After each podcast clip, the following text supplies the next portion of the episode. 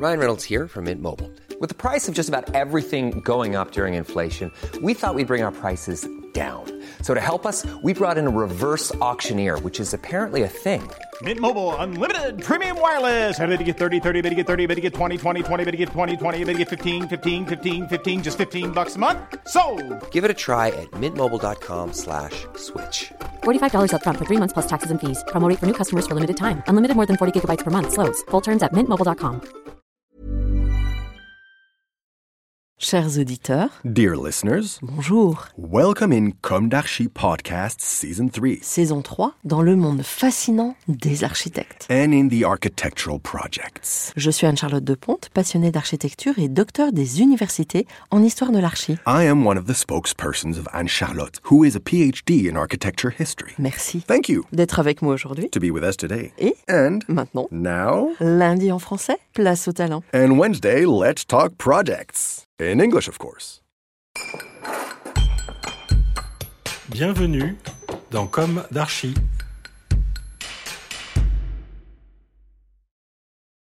Chers auditeurs, bonjour. Bienvenue dans la série d'été de la saison 3 de Comme d'Archi sur le thème Petite chronique et beau château. Retrouvons-nous aujourd'hui au sujet de notre château surprise, un château ressuscité pour un instant. Car il n'existe plus aujourd'hui, démantelé à partir de la Révolution française pour finalement disparaître en 1816.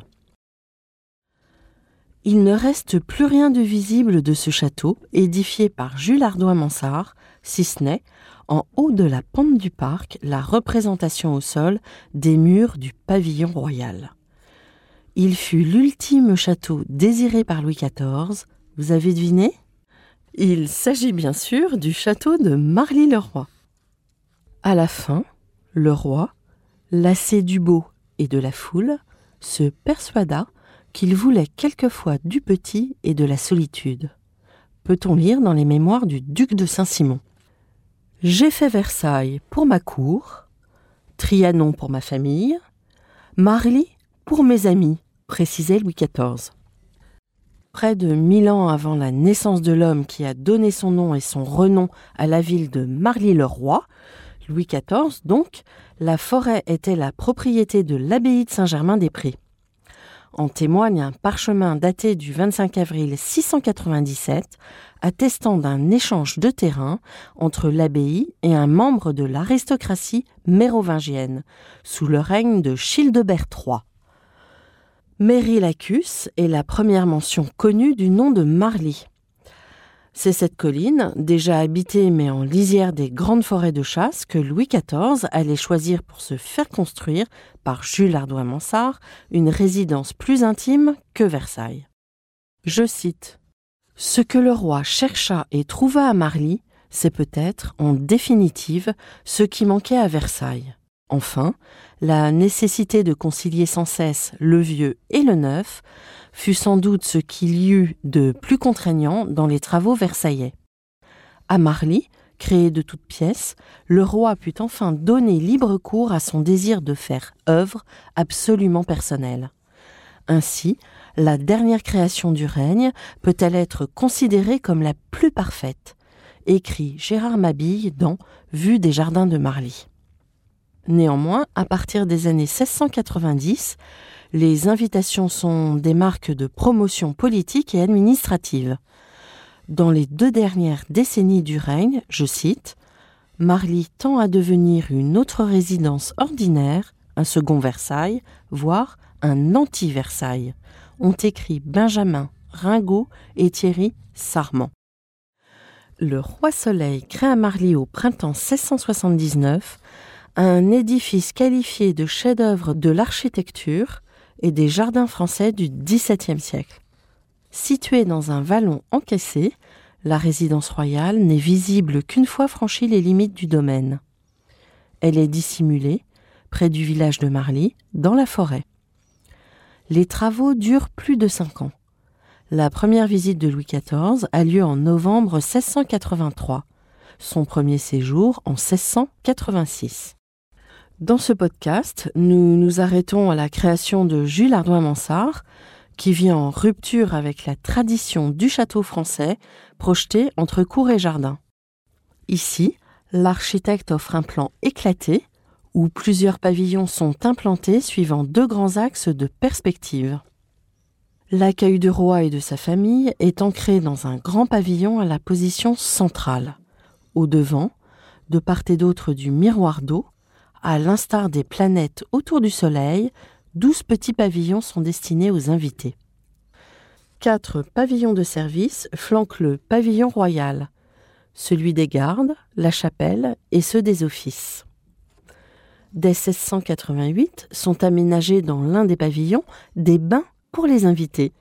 1703 marque la transformation des deux derniers pavillons de chaque côté de la pièce d'eau centrale pour y installer les globes dits de Coronelli. Ces derniers, aujourd'hui conservés à la Bibliothèque nationale de France, sont déposés en 1715, juste avant le décès du roi.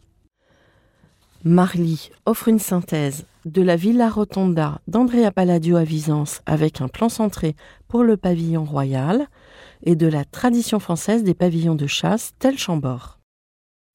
La disposition des pavillons se réfère à l'architecture éphémère festive. Dans la création de Marly, les rôles de Charles Lebrun, Jules Ardouin-Mansart et Louis XIV dans la conception de l'ensemble, Claudia Hartmann écrit deux éléments essentiels qui ont marqué le site, avec leur genèse, sont le projet architectural comprenant 24 pavillons des invités identiques et un pavillon principal central, ainsi que l'ensemble des fresques des façades qui ont déterminé la configuration de ce complexe architectural. Fin de citation. En 1674, certains pavillons sont implantés au cœur des jardins lors du feu d'artifice donné sur le Grand Canal à Versailles. Semblables à des décors de fête ou bien de théâtre, les façades des pavillons de Marly sont ornées de décors polychromes flamboyants, constitués de trompe-l'œil peints à fresque sur enduit. Leur dessin a été donné par le premier peintre du roi, Charles Lebrun. Sur le mur aveugle qui réunit les deux pavillons des offices, le roi fait peindre une fausse colonnade ouvrant sur un jardin. Cette colonnade inspirera celle du Grand Trianon. Claudia Hartmann précise Le rôle de Jules Ardois-Mansart apparaît clairement comme celui d'un architecte extrêmement inventif qui donna au site sa forme architecturale concrète son projet d'une chartreuse sécularisée à des fins de retraite pour le monarque ne présente pas moins de caractère fantastique. Le projet et la réalisation d'un concept aussi risqué, à tout point de vue, ne furent possibles que parce que son commanditaire y voyait la transposition idéale de ses souhaits personnels et de ses goûts esthétiques, dans un lieu jouissant d'une relative intimité. On peut lire sur les informations générales concernant les jardins du château que, pendant les premières années, les jardins sont dépouillés et ne consistent qu'en glacis de gazon et alignement d'ifs, avec une pièce d'eau centrale et quelques bassins alentours au jeu d'eau réduit. Le roi Soleil s'applique par la suite à les aménager sans relâche. Il se compose au centre, de parterre et de part et d'autre, d'un axe nord-sud, de bosquets, l'un au levant et l'autre au couchant.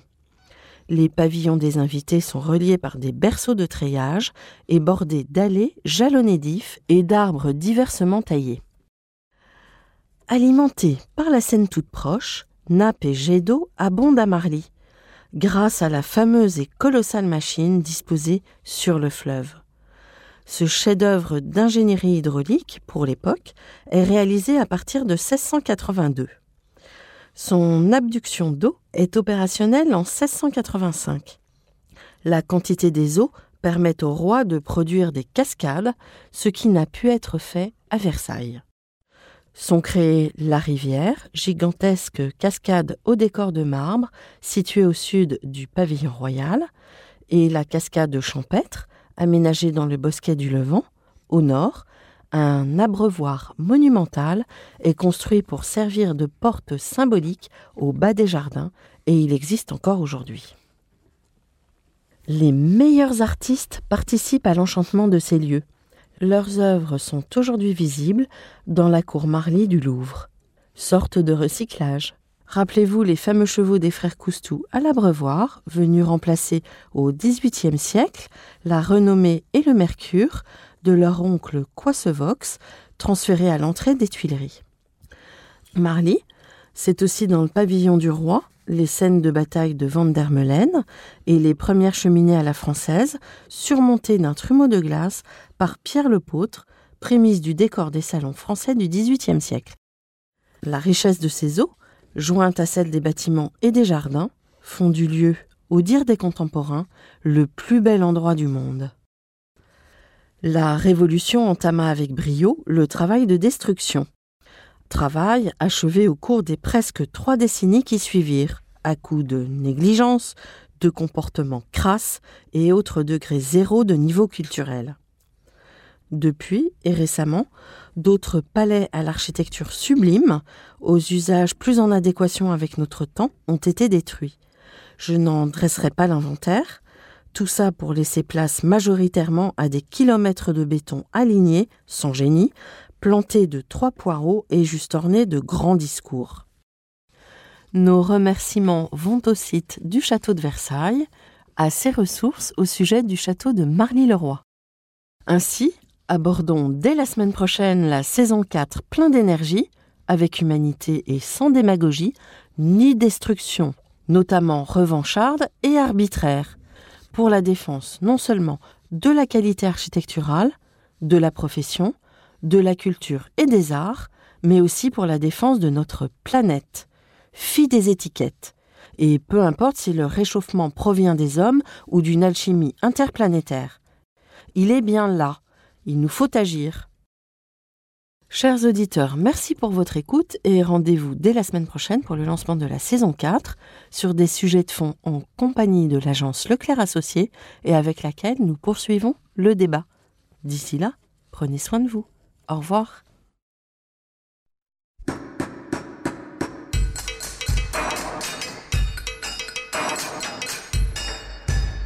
Chers auditeurs, merci pour votre écoute. Merci à Julien Rebourg, réalisateur, qui nous accompagne sur la partie son. N'oubliez pas de retrouver nos sujets en avant-première sur Instagram à l'adresse at. Si vous aimez ce podcast, favorisez sa diffusion en lui donnant 5 étoiles sur Apple Podcast, plus un petit commentaire, ou sur votre plateforme de podcast favorite. Et surtout, abonnez-vous pour écouter tous nos épisodes gratuitement. À bientôt, et d'ici là, prenez soin de vous.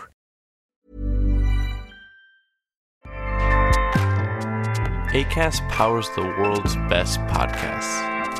Here's a show that we recommend. This is Roundabout Season 2, and we're back to share more stories from the road and the memories made along the way. We're talking rest stops, if we're stopping to get gas. You will be timed. you will be for sure. Misguided plans. I grew up in the city, so I have like, you know, a healthy fear of real extreme darkness. this was like wilderness. A lot of laughs. Y'all weird, but you, yeah, you, you were different. Like you were real different, bro. I can't really put my finger on it. And so much more. Just goes to show that unexpected yeah. things sometimes are the best when it comes to a road trip. Roundabout Season 2, presented by Nissan, is live now with new episodes rolling out every Thursday. Listen and subscribe wherever you get your podcasts.